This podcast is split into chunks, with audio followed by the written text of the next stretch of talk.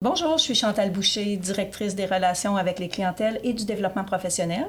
Et Jannick Desforges, directrice des services corporatifs, conformité et déontologie. Et nous travaillons à la Chambre d'assurance de dommages et vous écoutez Accident de parcours. Vous écoutez Accident de parcours, un podcast dédié à enrichir la communauté de l'assurance de dommages. Mon nom est Alexandre Gilbert et en compagnie de mon partenaire de micro Mathieu Brunet, on connecte avec les intervenants du milieu, on fait le survol de l'actualité, des enjeux et de la réalité de l'industrie. Le podcast est une présentation de Primaco et est rendu possible grâce à nos partenaires Banque Nationale, Crew ainsi que la Coalition pour une relève en assurance de dommages. N'oubliez surtout pas de vous abonner à l'une de nos plateformes de diffusion pour être informé de la venue de nos prochains épisodes. Bonne écoute!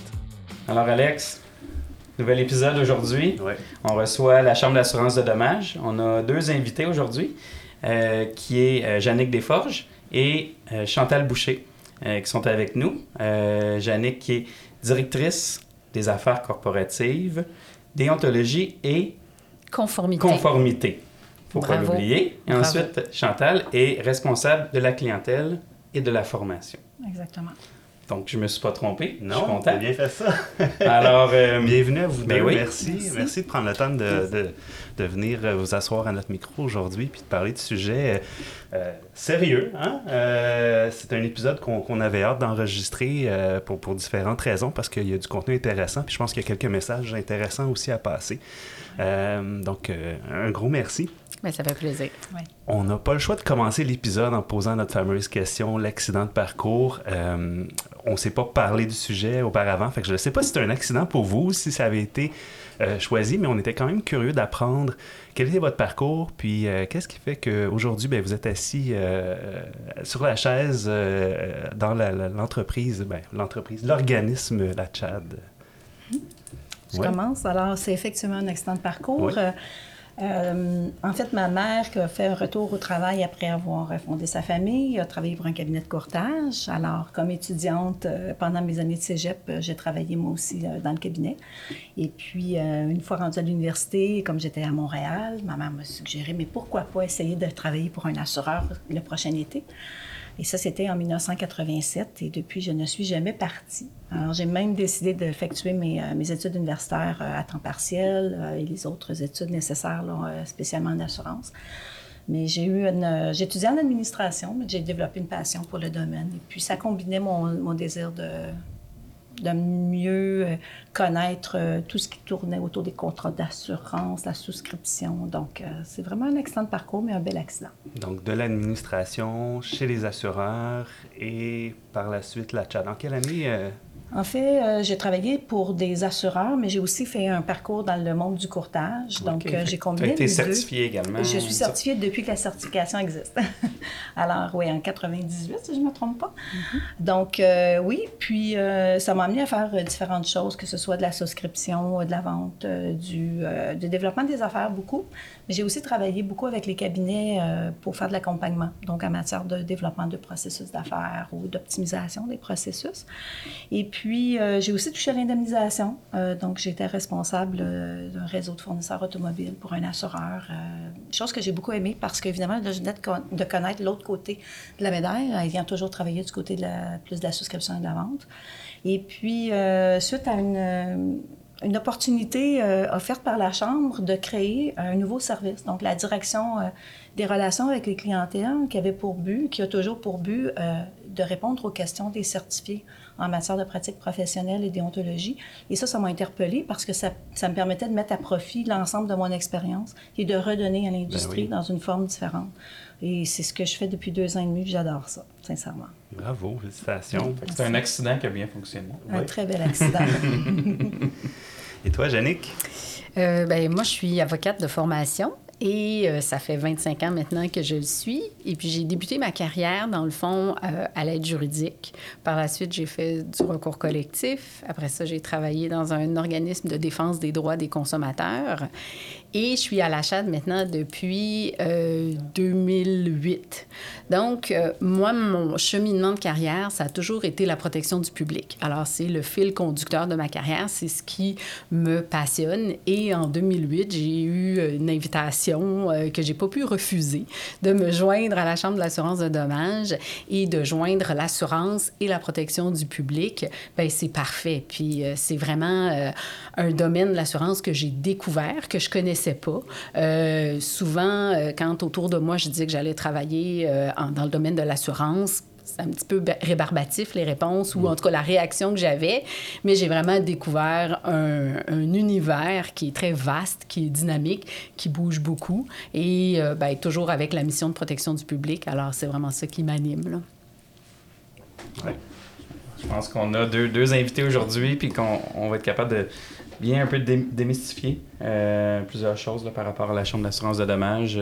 Fait que, Absolument, parce Avant que... de rentrer dans, les, dans le sujet principal, par contre, euh, j'aimerais juste prendre quelques instants pour remercier un de nos partenaires, partenaire qui est Primaco. Je ne sais pas si vous connaissez cette entreprise-là.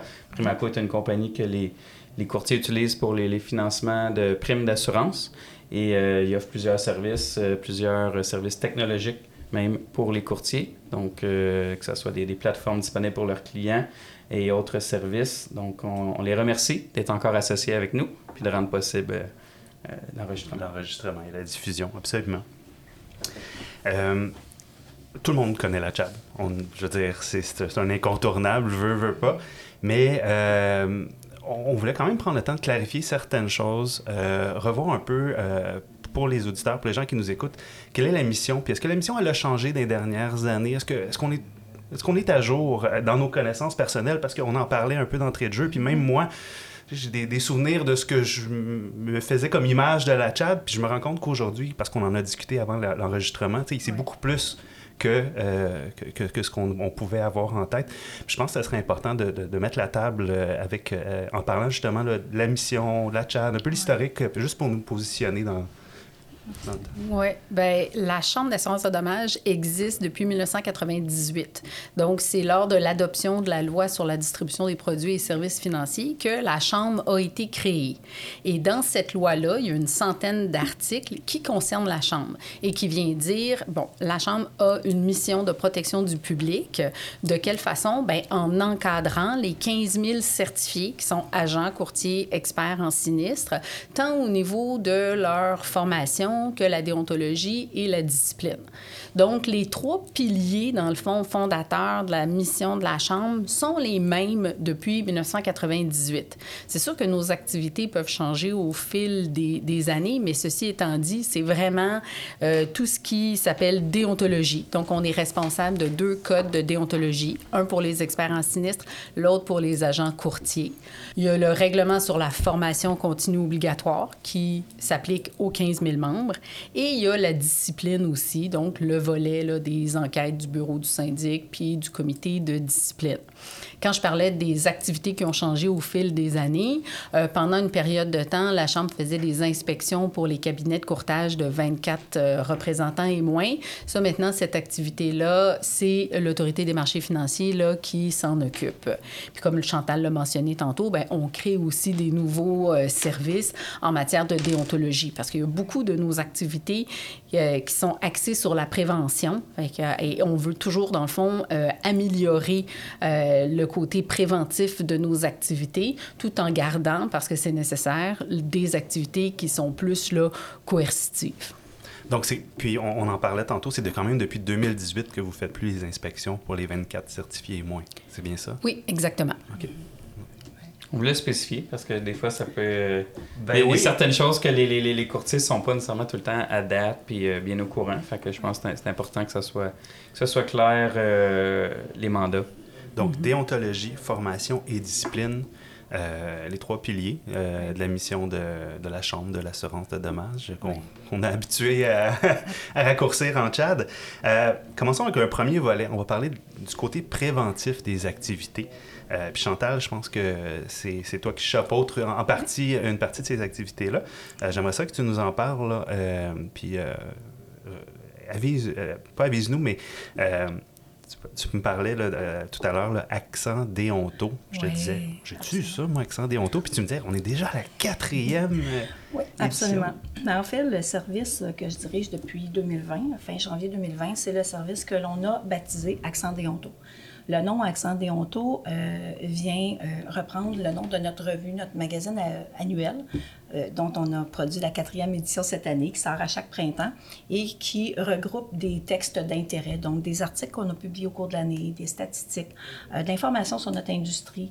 Euh, parfois, ce sont des, euh, des articles sur des sujets un peu qui, nous forcent à réfléchir au futur. Alors, cette revue-là est souvent très attendue par les certifiés. Et puis, le mot déonto, mais parce que le service Accent Déonto s'adresse d'abord et avant tout aux 15 000 certifiés et a comme, comme objectif de répondre à toute question traitant de la déontologie ou de la bonne pratique professionnelle. Souvent, les certifiés connaissent ou soupçonnent la réponse à une question de déontologie, mais se demandent est-ce que j'interprète bien mon article du code qui me dit que je dois ou que je ne dois pas poser ou pas tel ou tel geste? Et par précaution, vont nous appeler puis vont échanger avec nos, techniciens d'information à savoir, mais est-ce que ma compréhension est bonne?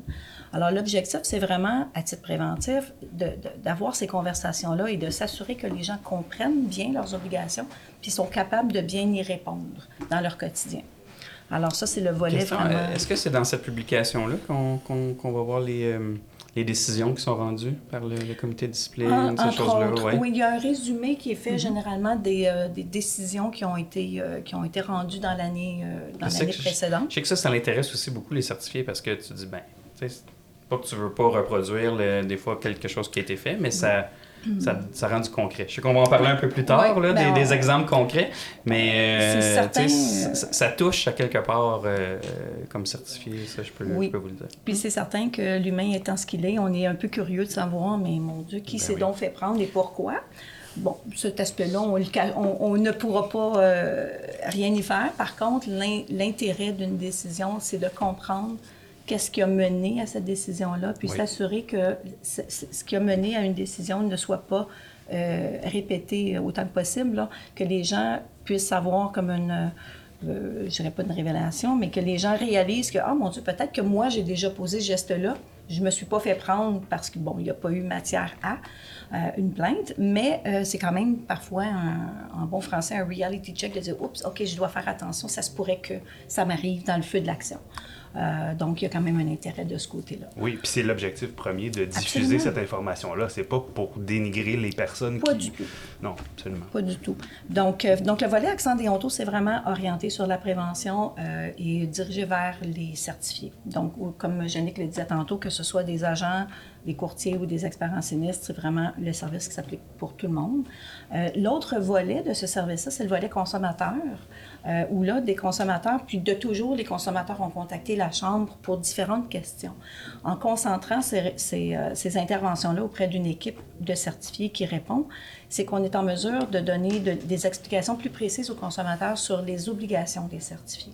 Très souvent, les questions sont en lien avec une incompréhension ou une mauvaise compréhension de ce que le certifié doit ou ne doit pas faire. Euh, je ne vous cacherai pas a parfois des histoires où on se dit, ben il y a peut-être eu des manquements, mais notre objectif n'est pas de se positionner à savoir s'il y en a un ou pas, mais plutôt donner des ressources aux consommateurs pour les diriger vers les bonnes instances. Voici ce que vous pourriez faire si vous n'êtes pas satisfait de telle ou telle situation.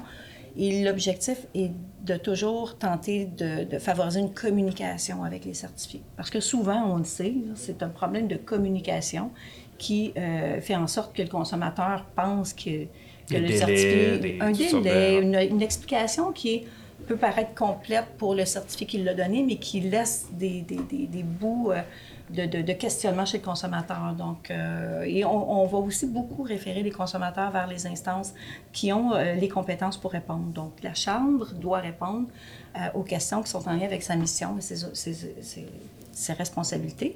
Mais si, par exemple, un consommateur a des questions sur un contrat d'assurance, la Chambre ne répondra pas, mais va plutôt le diriger vers le Bureau d'assurance du Canada, euh, parfois vers le GA ou même vers l'Autorité des marchés financiers, si la question est davantage en lien avec les agissements, par exemple, d'un- assureur. Donc, euh, c'est un service qui est très apprécié. Je vous dirais qu'on a à peu près euh, 47% de consommateurs qui nous appellent pour 53 de... Ça fait 100 oui. Oui. 53 de certifiés. Donc, euh, un petit peu plus de certifiés. Et euh, on s'inspire beaucoup, beaucoup de ces questions-là pour euh, produire nos contenus, d'ailleurs. Ah, OK. Ouais. Fait que vous avez des bons liens avec toutes ces organisations-là qui dans le fond, qui, qui gravitent autour. Oui. Là. Tout à fait. OK, c'est bien. Tout à fait. Je voulais juste clarifier, c'est InfoChad qui est le pan euh, consommateur, si on peut dire. Oui, souvent, les consommateurs vont aller sur notre site Web, ils vont trouver l'adresse info à chad.qc.ca, ils vont nous envoyer une requête d'information ou les gens vont nous appeler directement aussi. Alors, euh, et ce, ce sont des certifiés qui, euh, qui d'expérience qui répondent aux questions, donc de façon à ce qu'on puisse assurer la réponse la plus complète possible, notre objectif étant de toujours fournir une réponse. Parfait. Et pour volet, le- euh, bon, Oui, juste pour le préciser tout à l'heure, euh, accent, euh, accent déonto, euh, la revue annuelle. comment on La fait revue, pour- c'est juste accent. Oui, Oui, C'est ça. accent, exactement. Parce que moi, je, je- je disais d'entrée de jeu que je ne l'ai pas reçu la dernière édition, ou du moins, je n'ai pas mémoire de ça, mais euh, est-ce que d'entrée de jeu, tout le monde la reçoit? Est-ce qu'il faut s'inscrire? Comment ça fonctionne? Non, les 15 000 certifiés reçoivent automatiquement la, la revue Accent à l'adresse qui figure à leur, euh, à leur dossier de certifié. Donc, généralement, c'est l'adresse personnelle. Alors, euh, ça va me faire plaisir de t'en envoyer un exemple. C'est gentil. Merci. Excellent. Si on parle un peu de, de formation, qui est, qui est, je crois, le, le volet qui, qui est, comment dire, qui, qui est conséquentiel un peu à, à ce qui se fait en, en, en déontologie. Euh, vous avez une nouvelle formule sur certaines, euh, certains types de formations. Vous faites aussi la production euh, de, la, de la formation qu'on doit suivre là, euh, à tous les deux ans, obligatoire. Ouais. euh, qui, est- qui est toujours euh, renouvelé. un- ça doit être un gros projet, euh, j'imagine, pour, pour la Chambre. Euh, si tu veux nous en, en parler un peu. Oui. Donc, on a rebaptisé euh, récemment euh, le terme ou l'équipe formation pour développement professionnel. Pourquoi? Et c'est pas anodin, c'est que la formation pure, c'est la formation qu'on connaît traditionnellement. Donc, on, soit qu'on va dans une salle où on se place devant un écran, puis on se fait jaser pendant un certain temps, puis on doit avoir absorbé du contenu. Le développement professionnel est plus large que ça, puis peut englober différents médiums. Comme par exemple, aujourd'hui, avec l'enregistrement, on peut penser que ça va répondre à des questions que les certifiés se posent sûrement sur euh, le rôle de la Chambre. Le développement professionnel inclut aussi le développement de compétences qui ne sont pas purement techniques. Donc, on veut commencer à amorcer un virage pour englober euh, différents formats et différents euh, types de développement de compétences. Alors, c'est un processus qui est graduel. C'est un virage que, que l'on a entrepris, mais qui va se poursuivre. Et puis, euh, ce qu'on a commencé à faire, c'est- bon, c'est tout d'abord une demande qui, qui- qui existait depuis longtemps, c'est de, de pouvoir obtenir des UFC de moins d'une heure. Alors, on a fractionné, on a permis le fractionnement de, du UFC, ce qui fait que maintenant, les certifiés peuvent obtenir des formations qui sont aussi courtes qu'une capsule de 15 minutes. Ils vont avoir un quart un de- quart du Ok. UFC. Alors, tout est conséquent, que ce soit au niveau des coûts, au niveau des formats euh, que l'on peut faire, des, des formations très courtes et animées. Euh, ça ouvre la, la porte à beaucoup de possibilités. Et ça, c'est génial, autant pour le certifié que l'employeur, Oui. qui peut, à même les heures euh, de bureau, intégrer des, des plus courtes, parce que des fois, tu sais, faire déplacer des gens, hein, puis là, tu as un deux heures, ça prend une avant-midi, un après-midi. Oui. Là, on positionne bien hein, des... Oui, puis je ne cacherai pas que le contexte de la pandémie euh, a donné un essor assez grand à ce mode de formation-là parce que là, les gens étaient en télétravail, le temps était compté. On sait qu'on est dans une situation de pénurie de personnel, donc il faut vraiment avoir une offre qui permet de la flexibilité euh, puis de l'adaptabilité euh, aux différents types de contenus. Ça permet aussi d'avoir des contenus très spécifiques. Pourquoi parler pendant une heure d'un contenu qui peut être amené de façon très concrète en 15 minutes, le certifié va dire Ah, ben oui, voilà, là, j'ai compris. Oui. Donc, euh, beaucoup de bénéfices à ça. L'autre chose aussi, c'est de rendre ça plus dynamique. Alors, la fameuse tra- captation traditionnelle peut être valable dans certains, pour certains sujets. Par contre, il faut aussi dynamiser et amener un aspect ludique aux formations. On sait qu'on apprend mieux quand on a un peu de plaisir ou quand, les, quand ça nous garde réveillés. Donc, on a aussi euh, testé des formats, que ce soit notre série animée, à tes Oui. risques, en quatre épisodes, qui est destinée aux agents et aux courtiers. On est en, en train de produire une série équivalente pour les experts en sinistre, donc euh, quatre capsules de 15 minutes, euh, imagées par des, par des bonhommes, par des personnages. Donc, c'est des formules qu'on va, qu'on va poursuivre. Et euh, on va aussi, euh, on a développé par exemple sur le, la sécurité de l'information des capsules en collaboration avec la RCCAQ. Euh, une deuxième collaboration, donc on a renouvelé euh, un produit qui vise à offrir des courtes capsules sur comment bien protéger euh, son système informatique ou comment user de prudence quand on utilise les données de nos clients. Euh, donc ça aussi, c'est d'autres concepts qu'on veut mettre en place pour, euh, pour offrir Toujours dans les, courtes durées? Ou, euh, Oui, ça, ce sont une série de courtes capsules qui peuvent être consommées là, euh, selon le, le- le temps disponible du certifié. donc, on va continuer de, de développer des, des formules variées. Euh, tu parlais du nouveau cours obligatoire, en fait, du cours obligatoire comme tel, euh, qui est une formation de deux heures à chaque période de, de référence. Est-ce que le nouveau est prêt? Euh, oui, le nouveau. Et je dois vous avouer que ce nouveau, ce nouveau format-là nous a posé quelques petits enjeux technologiques parce que derrière les bonnes intentions que l'on avait, on a produit un cours où il y avait beaucoup de captation vidéo. Euh, c'est un cours qui permet euh, au courtier ou à l'agent de, choisir son parcours en fonction de, son, de son, sa certification ou en fonction de la ligne d'affaires dans laquelle il travaille. Donc, le courtier en assurance particulier pour avoir un parcours qui lui est propre. Ça, c'est différent. C'était pas comme ça. Non, c'est différent, mais ça amène un enjeu de positionner les bonnes capsules pour le bon parcours. Alors, euh, on est très fiers de, de, la version française qui est en ligne et on est en train de mettre la dernière touche à la version anglaise qui sera disponible sous peu. Mais euh, ça, c'est une, une euh, façon innovante aussi d'intégrer des notions de travail réel de bureau. Alors, le, le, participant va avoir des courriels, va devoir prendre connaissance d'une capture vidéo d'une entrevue avec un, un, pas un certifié, mais un consommateur qui est, qui est mécontent. Et là, le certifié va donner sa, sa, position sur la situation. On peut même entendre un assureur. Donc, il y a vraiment une interactivité qui fait que le participant devrait se retrouver dans un environnement qui, ressemble un petit peu à sa vie professionnelle habituelle. Mais évidemment, tout ça est, euh, a été, euh, a été euh, rédigé là, de façon neutre et pour, pour donner des situations qui sont les plus réelles possibles, mais qui sont tout à fait fictives quand même. Bravo, parce que vous avez utilisé de, créativité et d'innovation dans ce domaine-là, ce qui n'est pas tout le temps chose facile. Hein? Pas facile, mais je vous dirais, je dois remercier l'ensemble des certifiés qui nous contactent, par exemple, parce que les sujets que l'on met en ligne, que ce soit dans une formation, une capsule ou le cours obligatoire, sont toujours inspirés des questions qu'on reçoit, euh, des, des, décisions, malheureusement des décisions disciplinaires aussi qui ont été rendues pour vraiment s'assurer que ça répond à un besoin. Puis on parlait du consommateur tantôt. Quand le consommateur nous pose une question, ironiquement, c'est pas mal la même question que le sorti va nous poser, mais de l'angle opposé. Hmm. Donc, euh, on est capable d'identifier euh, des enjeux dans le marché juste par le type de questions qu'on reçoit. Alors, quand on les traduit ensuite en articles de fond pour donner du, du, jus aux gens sur, sur, la problématique, on peut aussi récupérer ces contenus-là puis en faire une capsule de formation. Alors, à la Chambre, on, on appelle ça le une fois dix, c'est-à-dire que pour un même sujet, on peut avoir dix déclinaisons, euh, que ce soit un article, un rappel des hontos, une formation.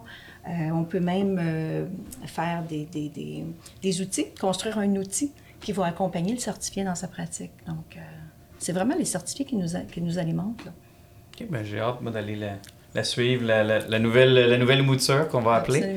Donc, on n'attendra pas au dernier moment. Comme Puis pour préciser, donc parce que tout le monde le fait, on accède à la plateforme euh, qui est La plateforme EduChad. EduChad, parfait.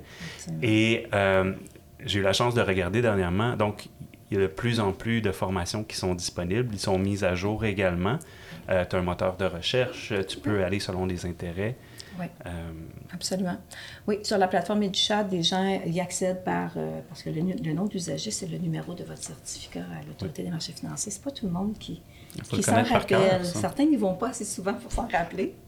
Mais euh, puis, vous avez votre mot de passe, donc évidemment, vous accédez à la plateforme. Donc, vous pouvez acheter les cours qui vous intéressent. Donc, vous pouvez remplir votre panier d'achat.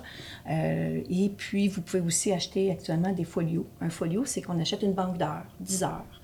Euh, puis, euh, à même cette banque d'heures-là, ben, vous pouvez euh, choisir les formations que vous voulez jusqu'à concurrence du 10 heures. donc, c'est une formule qui est plus économique. On a révisé la tarification pour la rendre facilement accessible à tous. Alors, c'est 160 pour 10 heures, donc ça revient à 16 l'UFC. Ça permet aux employeurs aussi qu'ils souhaitent d'acheter des forfaits employeurs et d'en faire bénéficier leurs représentants. Euh, donc oui, la plateforme est quand même assez flexible. Puis tous les cours seront révisés, mais vous comprendrez qu'à la quantité qu'il y a, euh, les trois conseillères au développement professionnel doivent s'assurer d'un renouveau euh, constant. Alors oui, on travaille fort là-dessus. Puis c'est disponible 24 heures sur 24, 7 jours sur 7. Absolument, absolument, oui. Excellent. Je pense qu'on va passer au deuxième, comment dire, on va amener Jannick à la discussion. on, ne veut pas te laisser seul de ton côté. Parce qu'on tourne autour du sujet depuis tantôt. Hein, effectivement. Tu sais, si on parle vraiment tout des, des, enquêtes déontologiques, euh, je pense que tu es, la personne euh, la plus avisée pour, euh, pour nous, en parler. Puis, ben, c'est quoi en fait la déontologie? Ben oui, essayons un peu de démystifier Oui. c'est quoi. Là. On en parle, la déontologie, mais c'est quoi là? C'est simple. C'est, ce sont par exemple les règles de l'art de la profession. Donc, euh, quels sont les comportements à adopter, quels sont les comportements à éviter? Puis la déontologie en soi, quand quelqu'un travaille bien, il va respecter naturellement son code de déontologie. Alors, c'est pas sorcier, c'est pas une série de règles obscures ou quoi que ce soit là. La déontologie, c'est des grands principes de base euh, qui s'adressent dans le fond à l'ensemble des certifiés. Et c'est pas juste en assurance de dommages qu'on retrouve des codes de déontologie. On n'a qu'à penser aux 46 ordres professionnels que ce soit les pharmaciens, euh, les comptables, les ingénieurs, euh, etc., ils doivent tous respecter leur code de déontologie.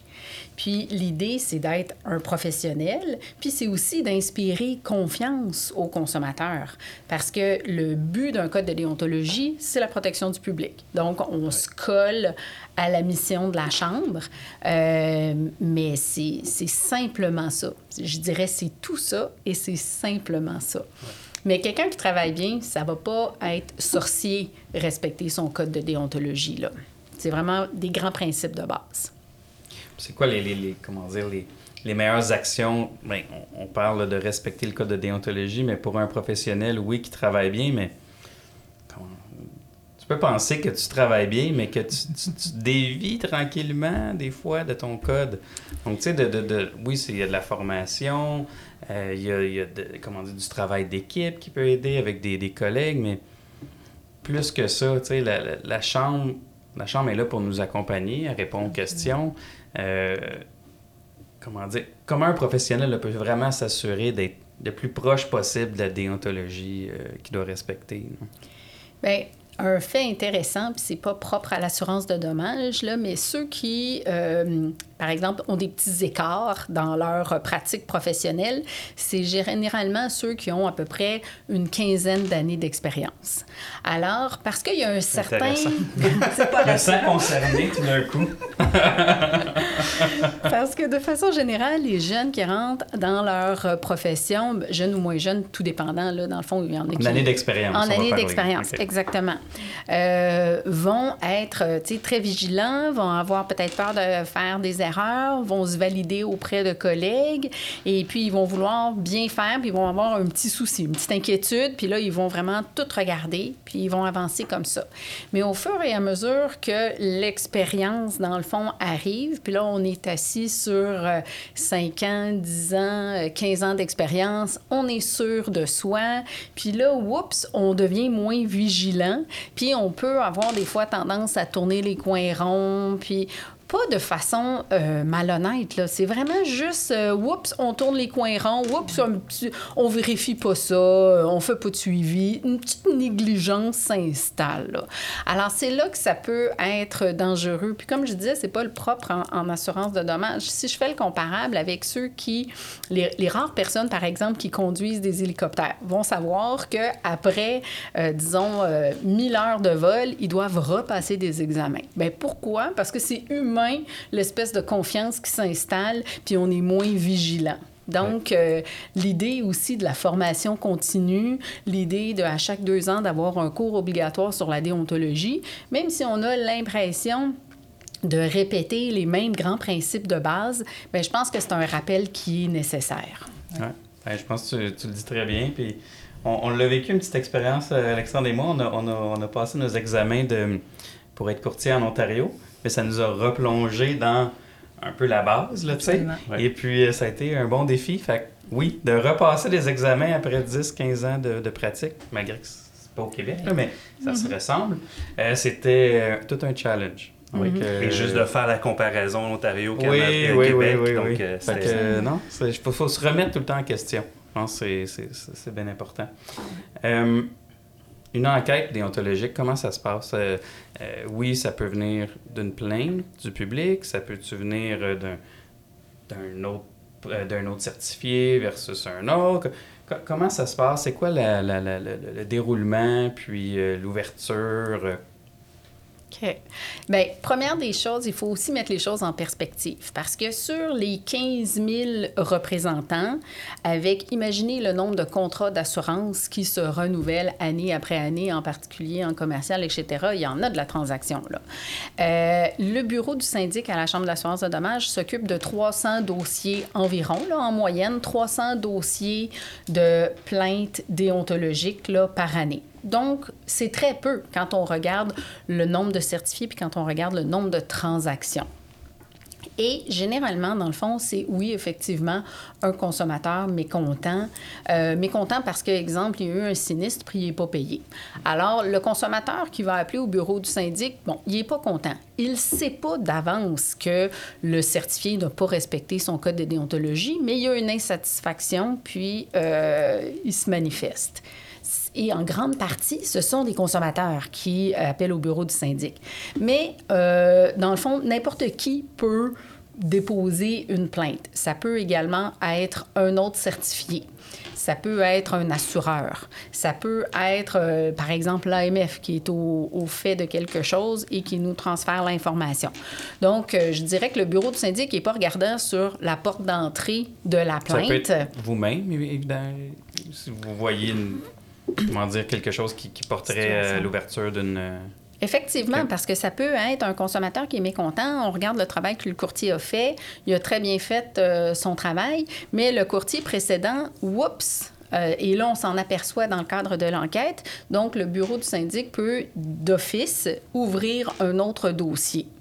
Alors ça, ça arrive aussi. Là. Et, et l'idée, c'est, du bureau du syndic, l'idée, c'est vraiment de regarder le comportement du professionnel.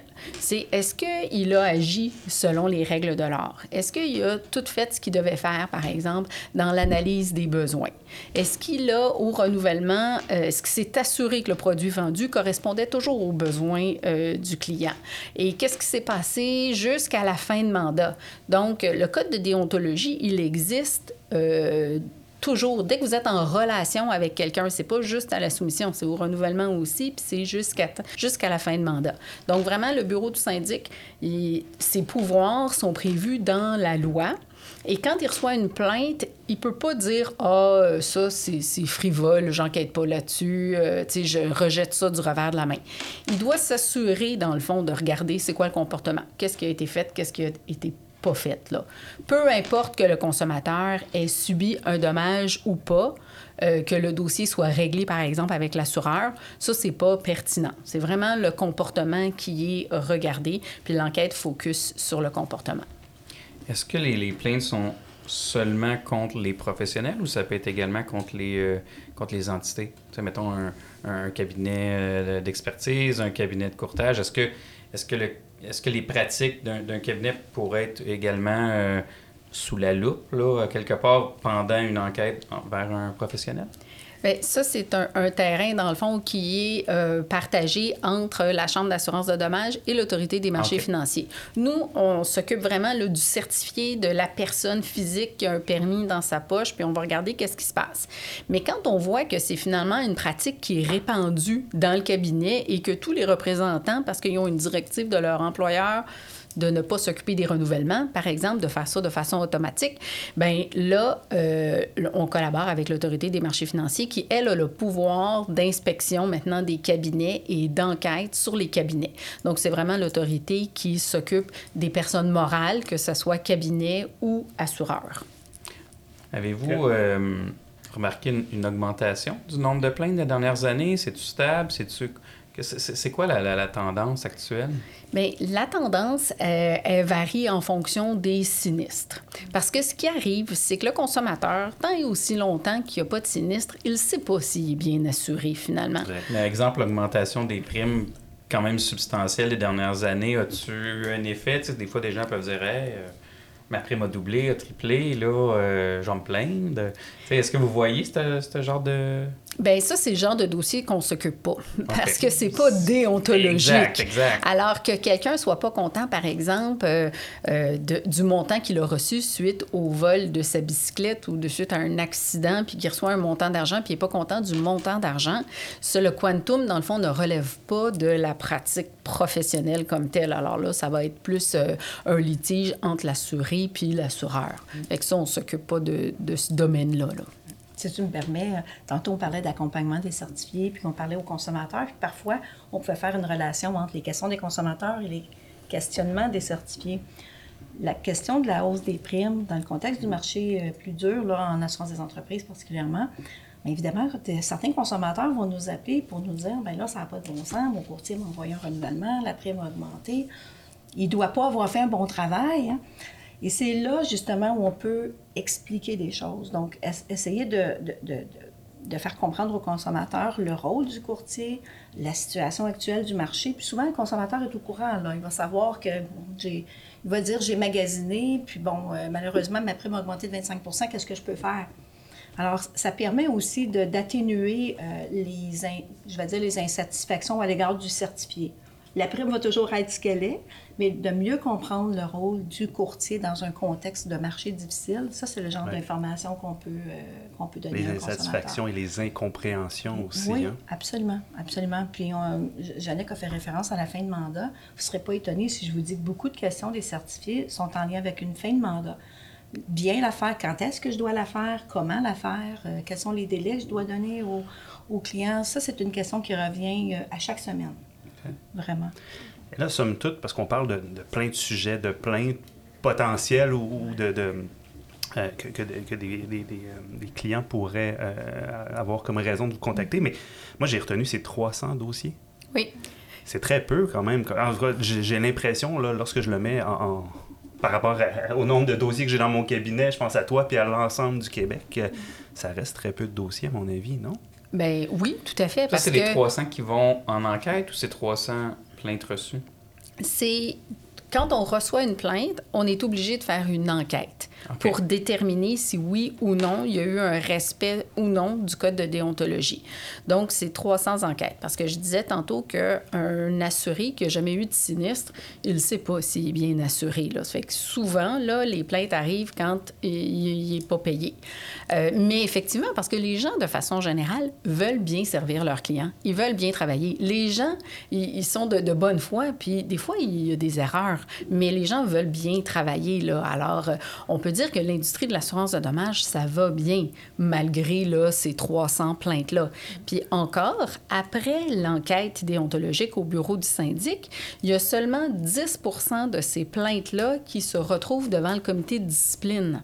Alors, euh, ça, c'est les plaintes, dans le fond, là, les décisions qu'on peut lire dans la revue Accent, qu'on peut, euh, qui deviennent publiques finalement. Parce que les 90 autres enquêtes déontologiques demeurent confidentielles.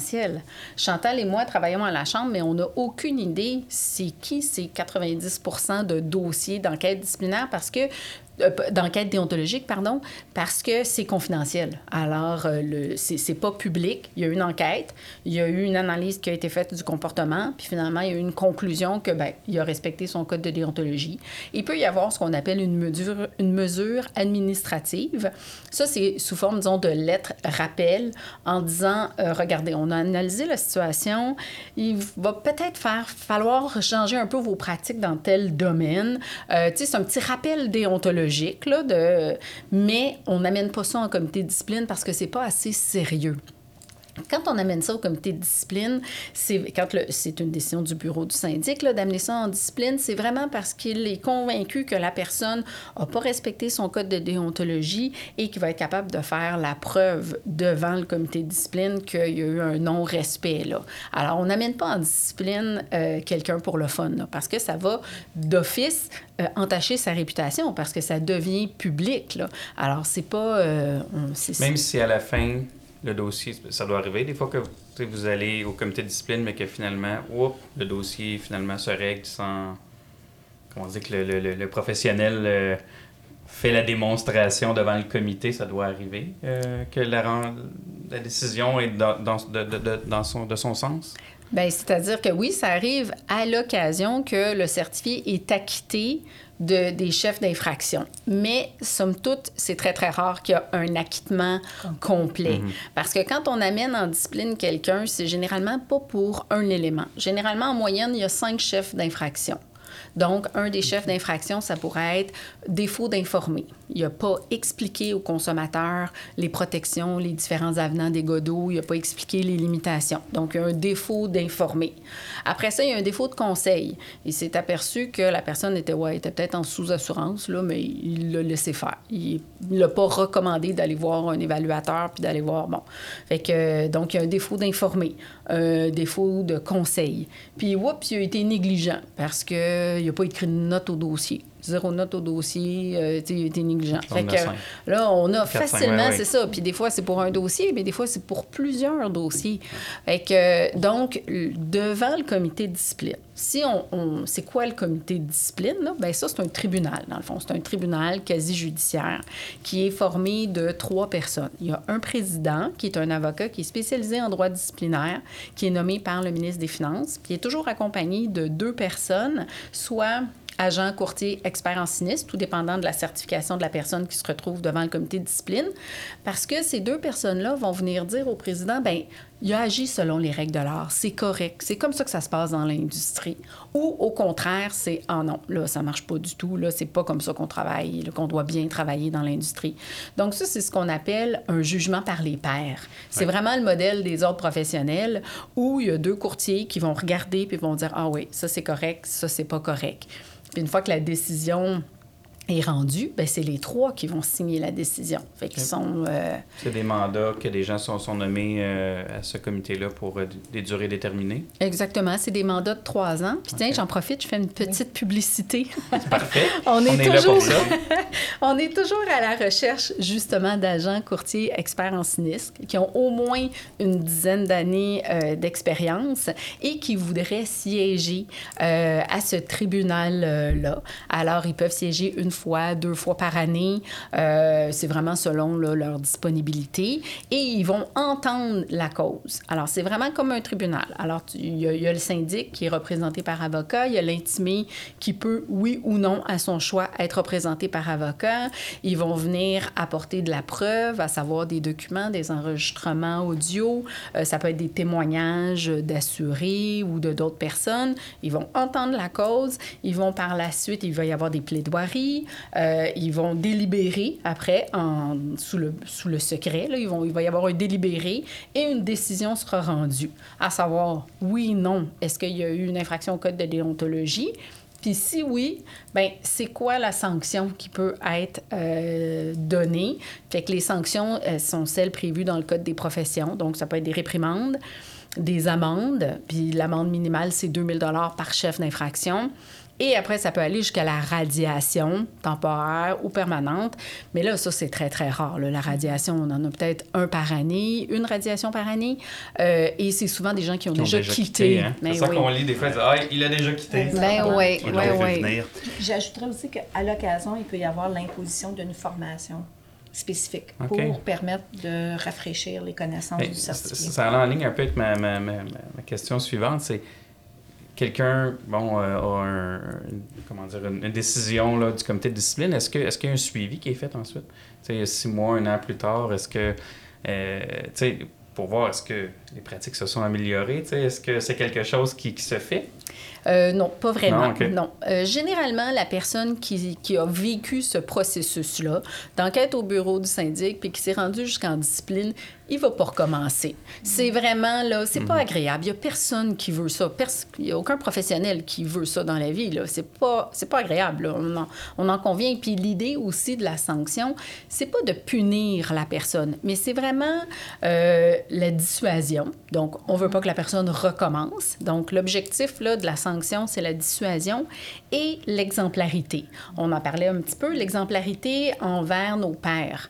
Les autres professionnels veulent pas se retrouver au comité de discipline. Alors, euh, donc, l'idée de la sanction, c'est ça, c'est l'exemplarité puis la dissuasion. J'aimerais revenir un petit peu en arrière parce qu'on parlait de 300 dossiers, 300 plaintes. Bon, juste pour l'imager, du moment que vous recevez une plainte, il y, a, une enquête qui est ouverte. Il y a un enquêteur qui est attitré sur le dossier et lui va entendre euh, l'assuré ou euh, le plaignant, autrement dit, et va faire des démarches du point de vue du certifié du- pour obtenir sa version des faits. Fait automatiquement, si une plainte est déposée contre moi, je devrais être mise au courant, n'est-ce pas? Je reçois un avis, je vais Oui. être informé. Est-ce que l'employeur aussi reçoit un avis? Euh, oui. Alors, de la façon dont ça fonctionne, c'est que quand il y a une plainte, le bureau du syndic va vous écrire en disant bon, ben voici, une plainte a été logée et euh, on voudrait, dans le fond, discuter euh, du dossier, puis on aimerait que vous nous fournissiez le dossier de Madame X. Oui. Alors, l'enquêteur va, va écouter l'assuré, va vous écouter vous et va peut-être continuer son enquête en disant ben je vais téléphoner, par exemple, au souscripteur ou si c'est un évalu- ou à l'évaluateur ou à l'expert en sinistre ou etc. Il va faire une enquête pour vraiment comprendre là, au niveau factuel qu'est-ce qui s'est passé là, parce qu'il peut y avoir des petites zones grises puis on veut euh, éclairer euh, ça. Alors euh, il y a une enquête qui est faite. J'ai l'obligation de participer à l'enquête en tant que certifié si une plainte Pas est droit au déposée. Non, Non. c'est ça.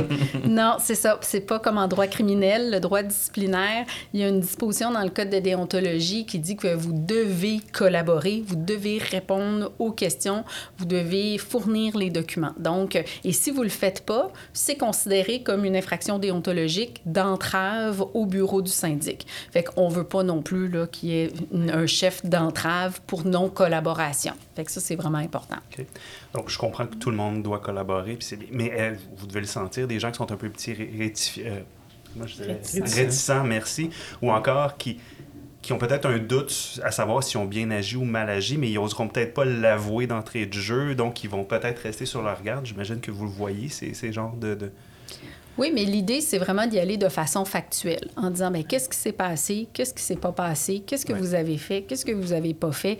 Donc, l'idée, là, c'est de, de rester sur les, les faits, puis de répondre aux questions, là, euh, à, sa, à sa meilleure connaissance. Et advenant que j'ai omis ou que j'ai fait une erreur, parce que ça peut arriver dans, dans notre pratique, Mhm. malheureusement, j'imagine que c'est tout à l'avantage du certifié d'aller au-devant, puis d'exposer les faits, puis de se présenter euh, ouvertement, puis, puis euh, à la limite, ben, de s'attendre, peut-être même que par ses pairs, ben, je sais pas. Est-ce que, est que si moi, j'avoue ma faute, est-ce que si euh, je vais au- au-devant de, de, l'enquêteur, puis... comment je pourrais dire ça? Vaut-il être plus clément avec, quelqu'un qui Oui. Collabore que quelqu'un qui se braque, disons? Bien, il y a deux choses qui peuvent, dans le fond, se produire en disant, ben écoutez, moi, ce dossier-là, là, je l'ai échappé. Tu sais, c'est- Ouais. c'est c'est comme, je l'ai oublié, je l'ai échappé. Euh, c'est- je sais pas ce qui s'est passé, là, mais vraiment, je l'ai échappé. Euh, ben, l'enquêteur peut dire, bon, écoutez, je, je vois, là, que vous avez comme, votre pratique professionnelle, là, est adéquate. Vous avez mis en place tous les processus, vous travaillez bien. C'est comme celui-là, vous l'avez oublié, ce renouvellement-là. Il est vraiment tombé en deux chaises, puis ça peut s'expliquer. Donc, l'enquêteur peut recommander, dans le fond, une fermeture de dossier avec une mesure administrative. Alors, quand je disais, on n'amène pas les gens en discipline pour le fun, là, ça, ça n'existe pas, là, ça. Là. Mais si finalement, on s'aperçoit que, ouais, bon, ben là, la personne, elle a essayé un peu de camoufler, elle n'a pas dit qu'elle était tombée en deux chaises, ou bon, on va l'amener en discipline. Mais en discipline, au niveau, quand c'est rendu le temps d'imposer une sanction, ben ça, c'est il y a des facteurs aggravants. Quand on collabore pas, c'est un facteur aggravant. Et quand on collabore, c'est un facteur atténuant. Donc, ça peut être pris en considération lorsqu'il y a l'imposition de la sanction. Si on a collaboré, donc facteur atténuant, on va avoir une sanction peut-être moindre. Et si on n'a pas collaboré ou on a induit en erreur l'enquêteur, ben là, ça peut être un facteur aggravant. Je trouve que c'est un élément intéressant, moi, euh, à garder Ben, en tête. C'est parce que ça, ça touche aussi l'autre, l'autre, l'autre volet. Tu sais, On a, on, a tous une responsabilité professionnelle également. Euh, on peut être aussi à risque d'une, poursuite civile d'un, client. Donc, tu sais, tu peux être tiraillé entre, la- justement, avouer la faute, mais là, s'il y a une poursuite euh, civile, tu sais, ça peut... euh, j'imagine que ça peut intervenir là, dans, dans l'équation. Mais euh, bref. Ça peut arriver. Ça peut arriver, effectivement, parce que il faut se rappeler que quand il y a une plainte, dans le fond, d'un consommateur au bureau du syndic, puis ça se rend au comité de discipline, le consommateur, il n'y aura pas d'indemnité en bout de ligne. C'est pas le pouvoir du comité de discipline d'ordonner euh, de, de- le versement Il d'une n'y a pas indemnité. d'indemnisation Non, c'est pas possible. client, là, Fait le client qui est vraiment pas payé, puis il est pas content, puis il pense vraiment qu'il y a une faute en responsabilité professionnelle, il peut parallèlement au recours euh, en déontologie, il peut faire un recours au niveau civil, qui est un recours qui est distinct, où là, euh, la faute doit être prouvée, le dommage doit être prouvé, puis le lien de causalité entre la faute et le dommage doit être prouvé, puis ça peut cheminer en parallèle du recours au niveau euh, disciplinaire. C'est rare, mais ça arrive à l'occasion parce que si le consommateur va avoir une, indemnité, il n'a pas le choix de passer par les tribunaux de civil. Est-ce qu'on peut euh, peut-être nommer les, principaux motifs euh, de plainte euh, et des dossiers qui se rendent jusqu'au comité disciplinaire? Est-ce que, j'imagine, vous avez un, résumé, vous devez les voir, c'est sensiblement souvent les mêmes choses. Est-ce qu'on on en a une idée? Euh, oui, ben, quand on regarde les trois principaux, les trois principales infractions, euh, j'en parlais tout à l'heure, c'est euh, le, hum, devoir d'informer et d'expliquer. Donc, des fois, on, sait, par exemple, les, les dégâts d'eau, il y, y a cinq sortes d'avenants différents, puis on n'en parle pas, puis oups, où il y a des limites trop basses, puis on a comme, on était pressé, vite, vite, vite. Parce que l'idée du devoir d'informer et d'expliquer, c'est que le consommateur puisse prendre une décision éclairée. faut pas oublier que le consommateur, là, il connaît pas ça, l'assurance, puis il est pas intéressé par l'assurance. Puis une, chance, une chose qui va pas changer dans le futur, là, c'est on, on va pas développer un intérêt là, du consommateur envers l'assurance, là. C'est c'est ça. Il faut se questionner quand ça arrive. Donc, le devoir d'informer puis le devoir d'expliquer, là, ça, c'est vraiment, c'est la, c'est la base, là, quand on regarde ça, là. Euh, donc, ça, ça serait le, le premier chef d'infraction. Deuxième chef d'infraction, c'est le devoir de conseiller. C'est toujours dans la même optique qu'on veut protéger le client contre ses propres erreurs.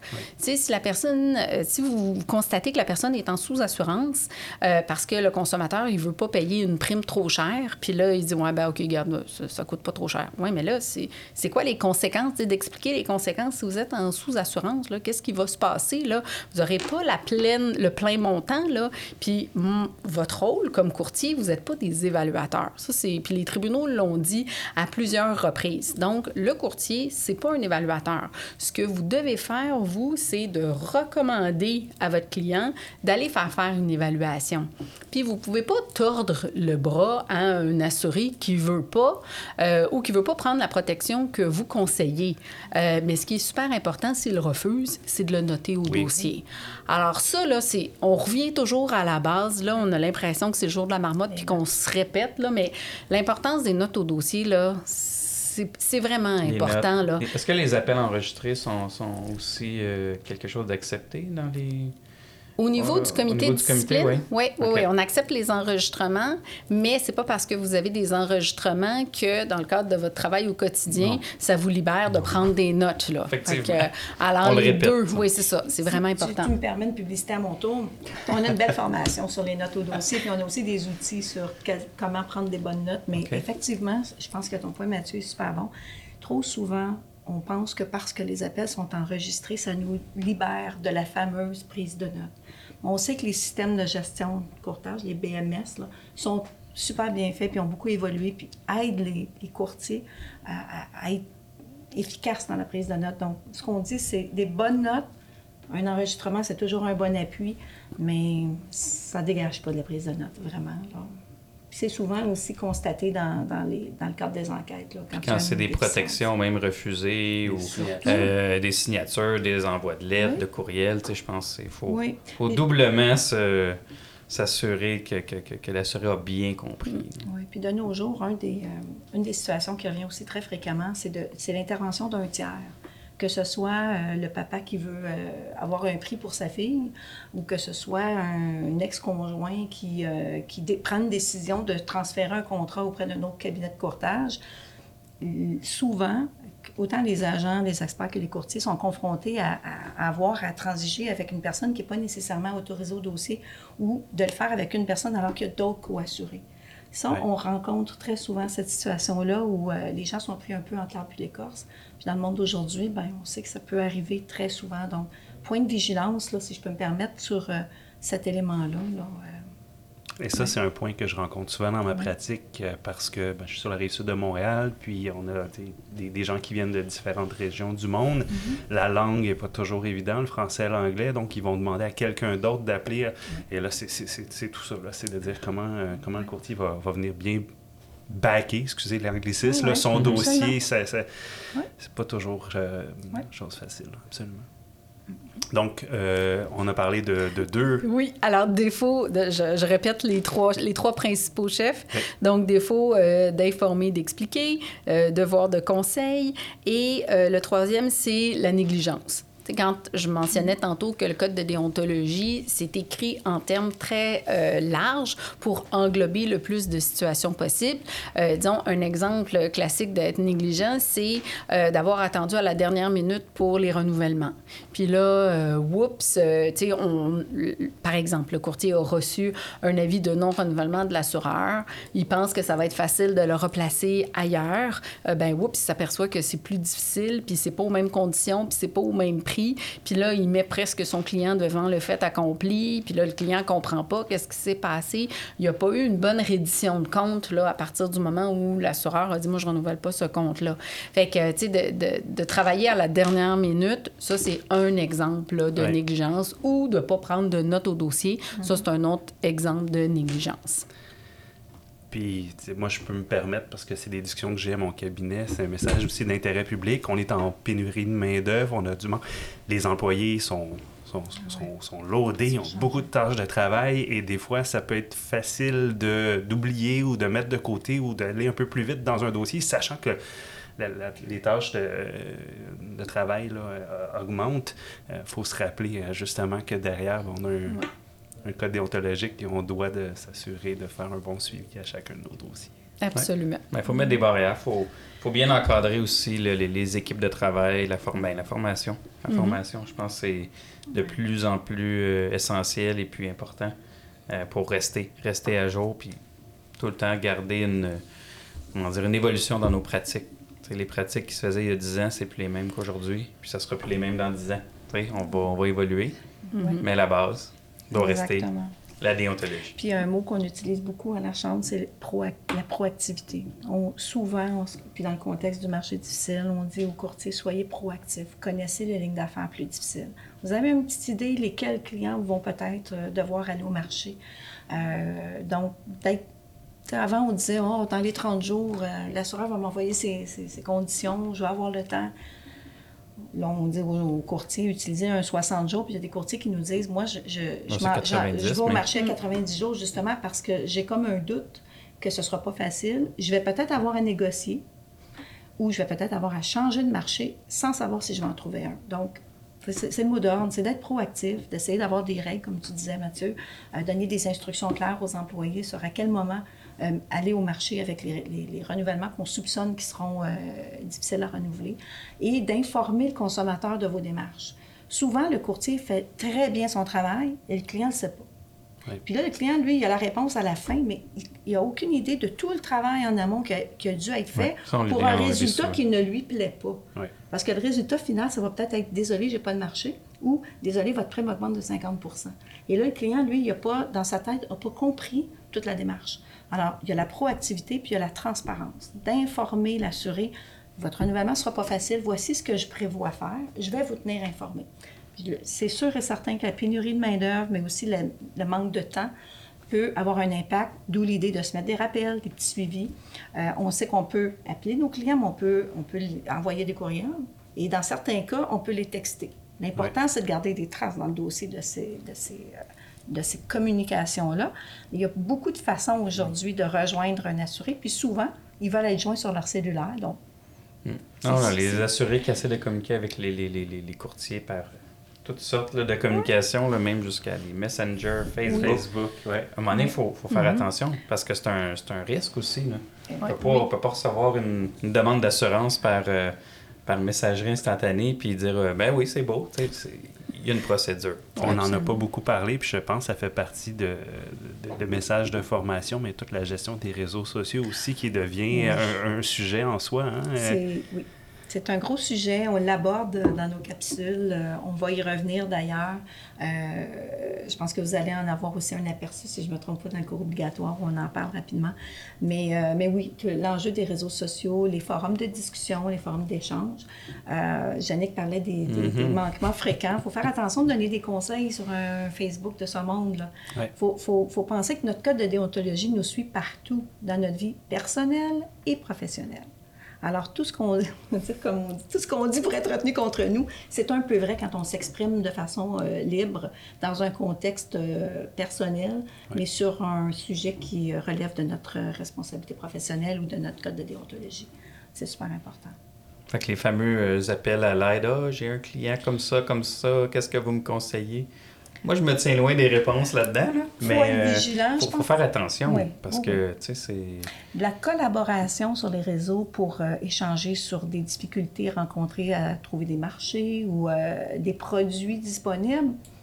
Mais quand on, quand on échange sur la situation particulière d'un client ou quand on met une photo même d'un véhicule accidenté pour illustrer un concept, faut être, faut être prudent. La, la- la loi est très stricte en, en ce qui concerne la protection des renseignements personnels. Puis Yannick est bien mieux placé que moi pour en parler. Mais euh, beaucoup, beaucoup de vigilance. Euh, moi, j'invite vraiment les certifiés à se poser la question avant de, Ouais. avant de s'exprimer euh, un vendredi soir avec le verre de vin à l'apéro. là. Mhm. Oui, beaucoup. Quand on dit euh, on vient en, assurance, ou on, tu sais, notre, notre- notre fameuse, notre fameux dicton là, qu'on on tombe en assurance par un accident puis on y reste par amour, ben c'est un peu ça parce que c'est pas une job facile. Hein? Il la charge, euh, la pression de, de tout, là, le, le code déontologique et autres, euh, est, est pas évident pour un certifié. Euh, puis je, leur- je leur lève ça le nous, chapeau ça nous que- suit en dehors du travail souvent. Ouais, ça, ça reste des, des, des, des choses qu'on qu'on garde dans notre quotidien. absolument. Revenons à notre discussion et euh, je pense qu'on voulait euh, transiger vers le volet de prévention, euh, pré- ouais, le volet préventif des activités de la CHAN. Je pense qu'on pourrait. euh, Oui, puis on a parlé d'accent déonto, on parlait de l'accompagnement téléphonique ou par courriel qu'on pouvait donner autant aux certifiés qu'aux consommateurs, mais tout le volet de la formation, donc du développement professionnel. Les certifiés savent qu'ils ont des obligations de se former euh, 20 heures, hein, 20 UFC par période de référence de deux ans. Alors, moi, je m'amuse toujours à dire, ben 24 mois pour faire 20 heures, c'est même pas une heure par mois. Oui. Ceci étant dit, dans le contexte, euh, je pense qu'une bonne planification de ces activités de développement, c'est important. On sait qu'il y a le cours obligatoire de deux heures. On sait qu'il y a un troisième UFC en conformité aussi à faire à notre choix. Bon, il, y a, une planification qui peut être faite pour s'assurer comme certifié, ben, premièrement, qu'on qu'on se libère du temps dans nos agendas pour faire notre formation, puis qu'on choisisse aussi les sujets qui sont pertinents dans notre pratique et non pas faire des UFC pour des UFC. Là, je me permets de le dire parce qu'on a souvent la question de dire Ah, manque deux UFC, qu'est-ce que je pourrais bien faire? Nous, on leur fait des suggestions, mais on leur demande toujours aux certifiés, mais vous opérez dans quel champ d'expertise? C'est quoi vos, vos, vos zones d'ombre, les, les sujets que vous maîtrisez moins bien? Ah, la copropriété, mais bien sûr. Donc, il y a des formations spécifiques. Alors, moi, j'invite vraiment les gens à être très proactifs, pour reprendre mon, mon terme fétiche, à planifier leurs activités de développement pour s'assurer d'être dans le respect de leurs obligations. Parce que faire ces 20 UFC, c'est une obligation déontologique. Et la conséquence est quand même importante parce que si les, les UFC ne sont pas complétés à l'intérieur du temps requis, bien, il, y a une, euh, il y a un signal. Suspension, qui- hein, oui, il y a- ouais. exactement. Il y a un signal qui est envoyé de l'achat, là, c'est électronique, mais il y a quand même un signal de défaut qui est soumis à, l'autorité des marchés financiers qui va enclencher un processus qui va mener à la suspension du certificat tant et aussi longtemps que la personne ne se sera pas conformée. Alors, une fois que la suspension est active, là, le certifié peut faire les formations qui manquent et après ça, demander la remise en vigueur de son certificat. Alors, dans le contexte actuel des choses, je ne crois pas que ce soit une bonne idée que d'être pendant quelques semaines retiré de ses fonctions de courtier. Là, on peut penser à tous les enjeux, là, puis euh, pour le cabinet ou même pour l'assureur. Alors ça, c'est super important. Euh, puis au niveau du développement, ben, l'autre chose aussi qu'on essaie de faire, c'est comme je le disais tantôt, c'est de développer euh, des formations, mais aussi des outils. Alors, au niveau préventif, on a fait, par exemple, ça, c'est un projet dont on est vraiment fier, on a développé une trousse pour les nouveaux certifiés. Alors, un certifié qui vient tout juste d'obtenir son certificat se voit d'entrée de jeu inscrit à une courte formation de 30 minutes qu'on a appelée l'introduction à la déontologie. Alors, c'est vraiment une formation qui regroupe euh, des, bouts, des séquences de, cours obligatoires passés, mais qui sont très, euh, très euh, éclairant pour un nouveau certifié pour comprendre ses obligations déontologiques, puis c'est quoi la, la, déontologie. Et la trousse, c'est un, un répertoire d'informations, c'est en ligne euh, sur euh, Je suis un nouveau certifié sur le site de la CHAD. On va proposer des formations euh, qu'on appelle les essentiels, une formation sur les notes, une formation sur le processus de renouvellement. Donc, des formations de base que tout nouveau certifié devrait suivre pour s'assurer d'avoir son minimum de, de, de, de, compétences de base. Parce qu'il sort avec un certificat, mais il n'a pas commencé encore à. Exact. Il y a des programmes d'alternance travail-études qui sont excellents pour ça, mais le nouveau certifié, comme Jannick le disait, est un peu insécure. Oui. Il a besoin d'avoir une formation très pratico-pratique. Euh, dans la trousse, on a aussi illustré les deux codes de déontologie. Alors ça, si vous n'êtes pas allé voir ça, c'est un must. Je me l'ai noté parce que justement, quand on engage des nouveaux, ben, je pense que c'est une bonne, Oui. un bon outil qu'on va leur mettre entre les mains. Tout Euh, à fait. Et c'est ce qu'on a entendu, c'est que les codes illustrés permettent de prendre chacun des articles du code des représentants et du code des, euh, des, des experts pour donner un exemple un peu romancé, mais quand même un exemple de ce que ça veut dire pour bien faire comprendre les obligations.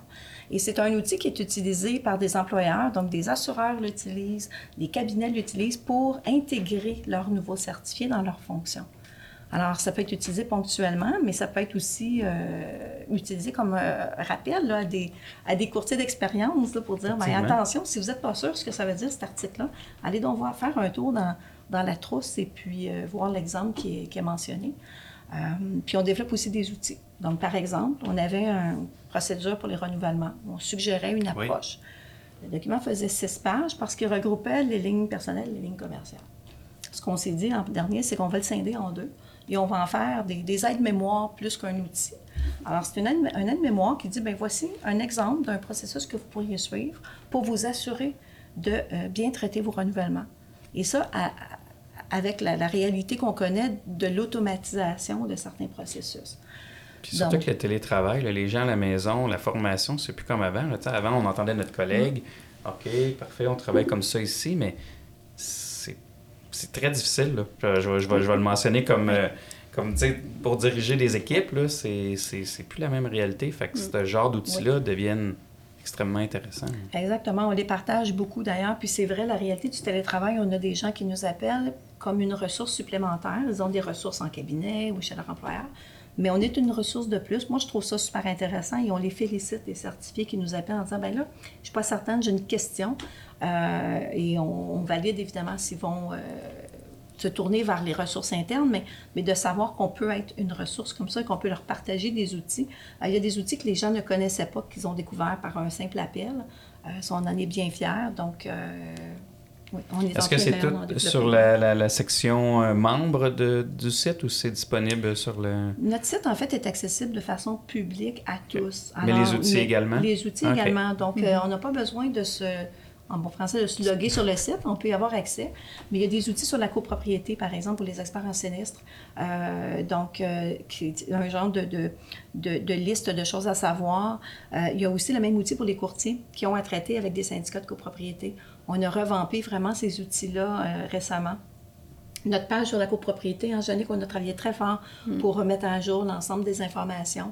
Euh, et ça, les consommateurs y ont accès. Alors souvent, l'information qu'on peut avoir euh, préparée pour les certifiés, on va s'en servir aussi pour les consommateurs.